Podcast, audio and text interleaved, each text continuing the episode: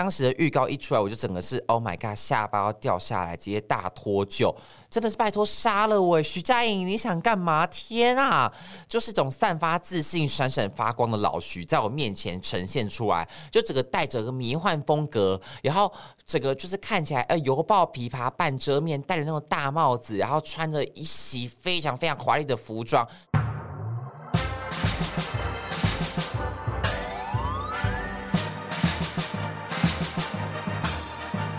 说说说说你爱音乐。Hello，大家好，我是你们的高分贝 DJ 宝倩。没错，这个礼拜呢又轮到我啦，又轮到我来跟大家在云端中相见了。每次开场都是这句很老套的词汇。好，那今天要来聊的主题呢，算是我自己期待已久的，就是非常澎湃的，很想忍不住想跟大家好好的介绍一下这张专辑。就是来自我的偶像，我从小的偶像，从小听他的音乐长大。虽然说 不知道他听到这句话会不会开心，就是来自我们的拉拉徐佳莹推出的新专辑，叫做《Gay》，好不好？？Gay Gay Gay，，自己在这边一介绍到就要唱出来。没错，这张专辑呢，算是他睽违了四年半推出的第六张创作专辑嘛。因为上一张是二零一八年的《心理学》，那张《心理学》就在金曲奖拿下了非常多奖项，就包含了当年度的最佳国语专辑，还有最佳的女歌手。手奖啊，所以其实当年啊，心理学这张专辑我自己就非常喜欢。那我就先来跟大家讲讲好了，为什么我本人会是一个拉拉的大铁粉呢？这件事呢，就要回忆到就是十几年前的超级星光大道。毕竟，如果你们有听我上一次分享是那个《森林之王》，就知道其实我本人是选秀节目的大铁粉。就只要一有选秀节目，我就都追。追追追追追，直接把给改成追，就是我想说，Oh my god，我什么都一定要追，就只要是选秀我就追，这个我就追，那个我就追的。所以以前小时候就看星光帮，其实当年呢、啊，我不知道大家有没有听到那个年代，就是以前的星光帮跟超偶帮 算是有点小对立。就如果今天你到学校说你看超级星光大道，那就会有人看超偶的，就会想说，哦，我不看超级星光大道，因为我只看超偶，然后我们就会说。说什么？哦，我才不看超偶嘞！超偶那么难看，就是我们很容易会这样。小时候在哎，好幼稚哦！我现在现在想起来觉得好幼稚哦。就是可能有人也是麦当劳派，有的是肯德基派。那以前就会分成超偶派跟星光派，因为当年。就是他们这两个节目的性质就非常像，所以导致粉丝之间也会有很多分歧的态度啦。不过我当年就是属于是星光派的，就我自己很爱星光帮，从星光一要一路看到了星光三四五这样子。那到了星光三，就是徐佳莹就拿下了总冠军嘛。那他当时就是说我要拿总冠军的那个三百万，我记得他们当年是三百万，就是其他前两年我记得都是一百万。就当年星光三，Oh my God，直接三百万，然后徐佳莹就拿着那。三百万说要去开鸡排店，我真的是听到歪腰，想说哦，Oh my god，阿娘喂，怎么可能会有人说想要去开鸡排店？我真的觉得好险，他没有开鸡排店，好险他出来当歌手，造福了全天下。更多更多人，好不好？让我们就大饱耳福的部分。反正我就从他星光三之后，就一路爱他爱到现在嘛。我同时也很喜欢他在星光大道就尝试要跳舞的样子，就是天呐天呐！当时就觉得说，Oh my God！真的，老天是公平的，你知道吗？就是你可能很会唱歌，但是你的肢体可能就会有点稍稍的不协调。那前几年呢，其实我有去看他是周星的巡回演唱会嘛，就真的非常非常的好听诶。我只能说小巨蛋好像真的还是镇不住他，就整个他的能量是贯穿小巨蛋，贯穿到外面，就是会有一道爱是一道光，你知道这个啪。洒出去，直接有一光直射到了宇宙去吧！就是徐佳莹她的那个演唱的那个能力，她那个能量真的是散发出去，我觉得太厉害了。每一首歌都像在吃 CD 耶，就连还在撑棒式唱歌的时候都还可以稳如牛，我觉得说也太强了吧！他就在演唱会上面就撑棒式嘛，就跟大家说我要来撑棒式，然后在那边唱歌。就连那样都稳到不行，就听起来真的很像在听 CD，就让人怀疑说徐佳莹是不是真的是吃 CD 长大的？就每一首歌我觉得都非常厉害。然后前阵子呢，他在 HITO 的颁奖典礼上面也有听到他跟李玖哲就合唱了一首很长的组曲嘛，我也是好喜欢哦，因为我觉得拉拉呢，她就是不管翻唱谁的歌。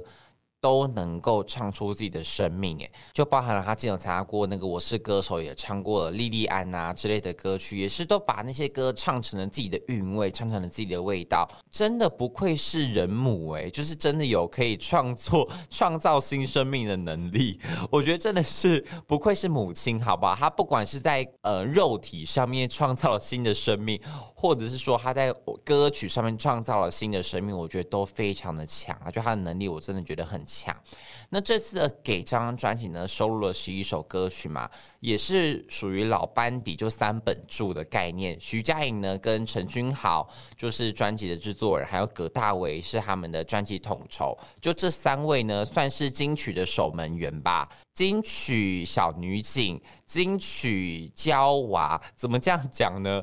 就是说他们就很像是那种什么飞天小女警啊，或者说校园娇娃，就三个人，你知道。三人可以拯救世界，他们就真的是把关在那个金曲门口，说：“哎，一定要放我进去吧，可以拿到快速通关，像我们进去迪士尼一样，直接说好进去进去，可能连看都不看，签个名就让你过了，签个名让你过了。”所以当时呢，一宣布是他们三个人合作，我就非常期待这张专辑的诞生。那果不其然呢，就是每一首歌都非常非常的不会让人失望，就包含了在二零二一年，就去年有。以先行单曲的形式发行的《以上皆非》跟《雏形》这两首歌嘛，我也都是非常的喜欢。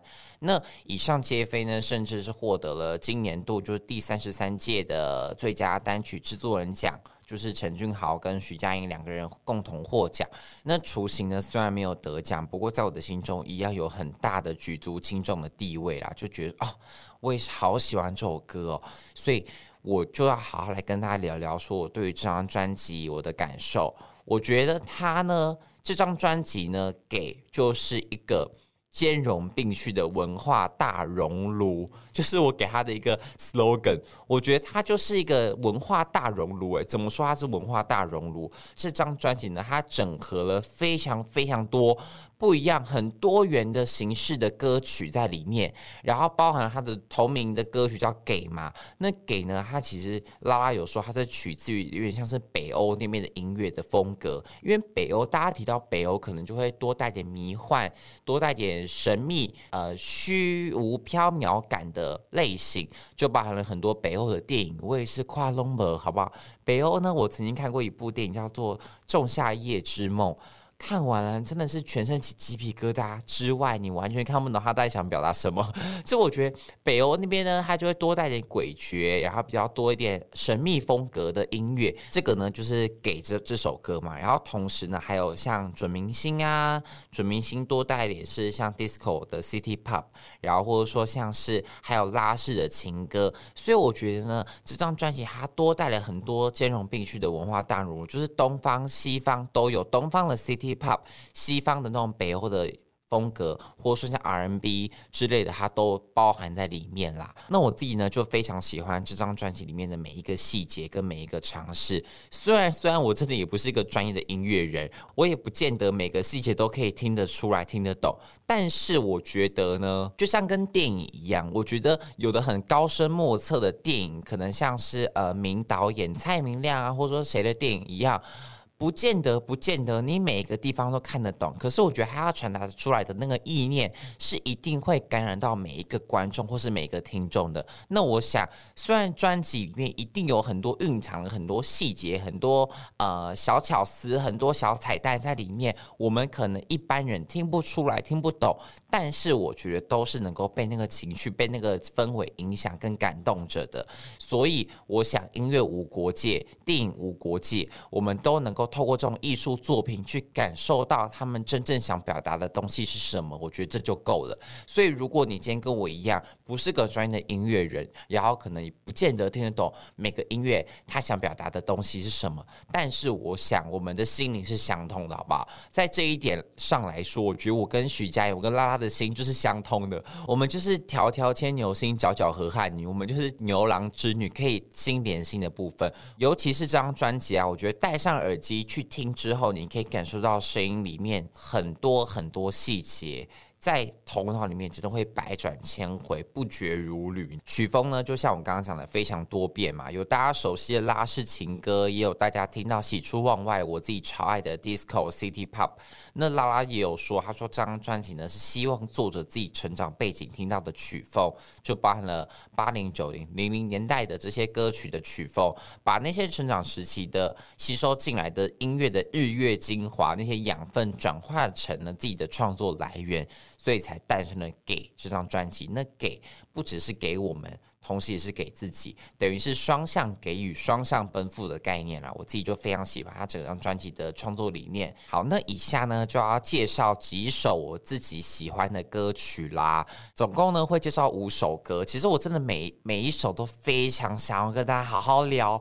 可是，如果我每一首都聊的话，我想大家应该这集会听到睡着。我就想说，就先不要，先放过大家，先让大家的好耳朵可以好好去休息。首先，第一首呢，就是来自他们的第一首主打歌，叫《准明星》嘛。准明星我真的超喜欢的。准明星其实算是有一点点的，你叫什么讲？正反两极，还挺两极化。就是有的人会觉得说，哎，为什么他的主打歌选用的不是情歌，而是这首快歌主打？那有的人就像我，就是觉得天哪，这个 disco city pop 真的是我超级无敌喜欢的曲风。当时的预告一出来，我就整个是 Oh my God，下巴要掉下来，直接大脱臼。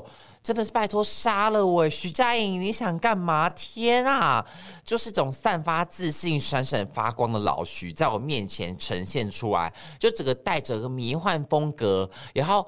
整个就是看起来呃，犹抱琵琶半遮面，戴着那种大帽子，然后穿着一袭非常非常华丽的服装，这个洋装看起来闪闪动人，闪闪惹人爱。歌词出来了，我也觉得好爱哦，就整首歌充满一种自信的摇掰感。我想说，这首歌真的只有他能唱，诶，有够洗脑，洗脑到不行。为什么只能他能唱？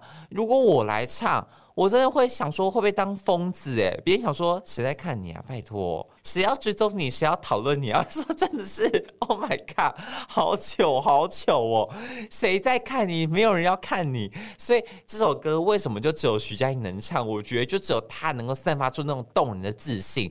而且我觉得这首歌最让粉丝惊喜跟意外的，应该是她有搭配舞蹈的这一点吧。有生之年居然可以看到徐佳莹跳舞出舞曲，哎，那再来第二。我来跟大家介绍，就他的第二波主打歌叫做《没有第三者的分手》。那他的 MV 呢，就是由姚淳耀跟连俞涵两个人共同主演嘛，就是一首很典型的拉式情歌。我想拉式情歌呢，就是所有人对拉拉的印象，就觉得说他唱的情歌啊，他唱这种类似感情破碎、分手的。歌曲都可以唱得动人到不行，因为这首歌的层次，我觉得是有更上一层楼的耶。虽然我自己本人呢是还没有经历过任何一场的恋爱，所以可能每次听情歌，我都不太懂撕心裂肺，或是那种拉扯在心里面空荡，在心里面就是会一直痛，一直痛下去的感受是什么？不过听这首没有第三者的分手，就可以感受到说那种两个人之间没有外人介入，但是。感情互相消磨，互相拖扯下去，一步一步走到了最后结局，居然是要有点像是《如懿传》里面的。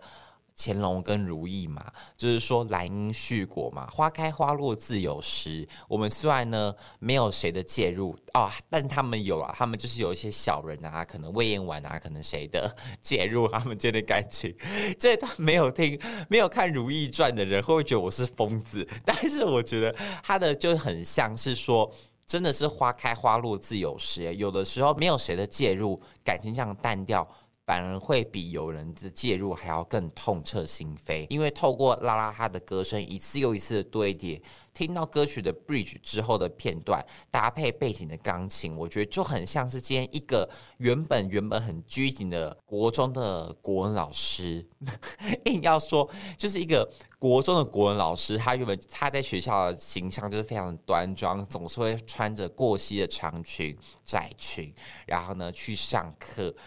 在学校呢，就是形象都非常的谦虚有礼、啊，跟同事也都是相敬如宾，跟学生之间的感情呢，就也是一个有上对下老师的感觉。结果她可能就是跟丈夫的关系不和睦吧，在家里面关在家里喝酒之后，再控诉什么，就是悲怆感，我觉得就会让人觉得非常的难过，跟非常的舍不得啦。所以我觉得这首歌。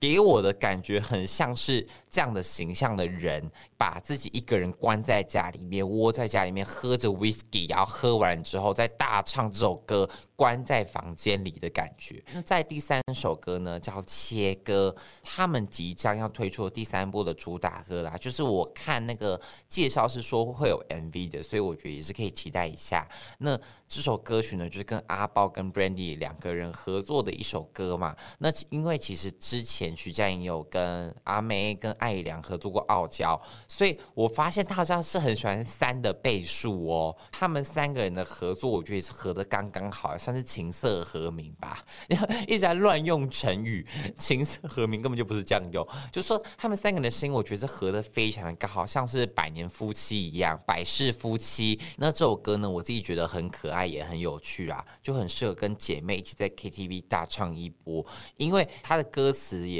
融合了很多经典的名曲，就包含了像《爱的主打歌》、我怀念的啊，什么巴拉巴拉巴拉，都写在了歌词里面。我觉得是这首歌曲的巧思跟彩蛋啦。那我自己呢是非常期待哪天可以看到三人同台对唱，一定很精彩。再来，我要来聊的第四首歌呢，叫做《在意这件事》。在意这件事呢，算是整张专辑的收录曲里面好评最多的吧，好评不断，就是包含了我身边的朋友们。然后或者说，我看 PTT，我看哪里的论坛，他们都在大肆的讨论这首歌。我身边的朋友都好喜欢哦，好喜欢到你知道吗？会一直跟我狂聊这首歌曲，说你到底听了没？我想说，拜托，我是谁啊？我是拉拉铁粉呢，居然还问我听了没？荒谬到不行，好不好？当然听了啊，而且我也非常喜欢。我喜欢这首歌呢，喜欢在那个。噔噔噔噔噔噔等的那一 part，我自己超爱的，就是整个的编排很特别，而且我觉得这首歌还有个很酷的地方，是它的每句歌词都好短哦。大概都不超过七个字吧。我觉得这样的编排呢，很像国小的国语课的课文呢，然后也很像早期的新诗，就让我想到杨焕的《夏夜》啊，或者说是哪种，就是每一首新诗的格式可能都很简单，都很单纯，然后想写出来的词呢，都会多带一点点的玄妙之处在里面，不会让你觉得那么的直白。所以我觉得这首歌呢，它不仅是形式上面很像新诗，我觉得它整首的歌词。的那个含义跟他想表达事情，我觉得也很像新诗诶，感觉是很像可以被画成插画，就等红灯、等绿灯那个地方有没有？不知道为什么诶，我就是每次听每一首歌的时候，我脑袋就都会浮现一个画面，很像是你去通灵，或是你今天去观落阴，就是你。一闭上眼睛，你就会马上脑袋会有个画面，就像我刚刚讲，我听没有第三者的分手，很像是个呃国文老师嘛。我觉得我听在意这件事呢，很像是呃北一女的学生，不知道为什么是北一女，就是背着一个很厚重的斜背的包包，里面装着很满的课本，然后很重，沉甸甸的，然后她戴着耳机，而且是全罩式耳机哦，在播着这首歌曲。然后撑着伞，因为是下着雨的下雨天。撑着一一把透明雨伞，然后在等在公车站等公车的那种感觉，我不知道为什么我每次听每一首歌，我脑袋就都会浮现出一个画面。我觉得在在意这件事呢，他就是给我这样的感觉，就是很像是这个北影的学生，他可能在意的很多，他可能在意的不见得是她的男朋友，他可能在意的是她今天读书没读好，可能会被妈妈骂，可能会有社会上的压力，可能会巴拉巴拉巴拉的。我觉得每个人在意的每件事，可能都不尽相同，可是。那个那个感受跟他的那个情绪，我觉得是相通的，所以我自己也是非常喜欢在意这件事这首歌曲啦。好，那再来我要推荐的最后一首歌叫做《离开动物园的狮子》。这首歌呢算是冷门，就是算是到目前为止没有人跟我一样，因为这首歌呢算是我整张专辑里面最爱的歌吧。我觉得这首歌呢，它就是一种拉式动感快歌，诶，但它跟刚刚的准明星又不太一样。我觉得这首歌呢，更像是心理学的“现在不跳舞要干嘛啦”。我已经开始在期待拉拉在演唱会上面唱这首歌，会不会在地上翻来覆去、滚来滚去的样子了。我非常期待，我非常期待。就我觉得他这首歌的编曲呢，非常酷，就从一开始呢，有种车水马龙的那种。Intro 就它的 intro 呢，是从车水马龙之后说，就是有做出那种音效感吧，就我自己觉得很酷，会让人觉得很引人入胜，很想说，哎，为什么这首歌前面那么酷，很想让人继续听下去。然后一整首的编排呢，也都不会过度的张扬，听起来是很舒服的快歌。因为有的快歌呢，编得太满了，满到会让人觉得。听不完一次，或说听完一次就不想再听第二次。可是我觉得这首歌呢，是不会让你有这种感觉的。听完会非常舒服，很想要，很有魔性，也很魔力，就会让你一直想要重复 repeat，一直循环播放这首歌曲。因为像我刚刚讲的嘛，它的 intro 呢就是车水马龙，然后在中间的编曲呢也都做得很酷。到了要结束的时候，又很像是你今天去吃面，然后收干的感觉，就是主厨的最后一道程序，最后一道功法，是会把那个。面体要收干那个汤汁，所以他在最后面呢，就是把所有的音乐又抽掉，只剩下拉拉跟和声的部分。Oh my god，我超爱的耶！听完就是会有种哦，如梦一场，很像你去做一场梦，黄粱一梦，南柯一梦，你梦醒了的感觉，就呃呃，我刚刚在干嘛？你就会觉得你真的变成了一只离开动物园的狮子一样，猛兽出柙。可是呢，到了最后面，就只剩下他跟和声的部分的时候。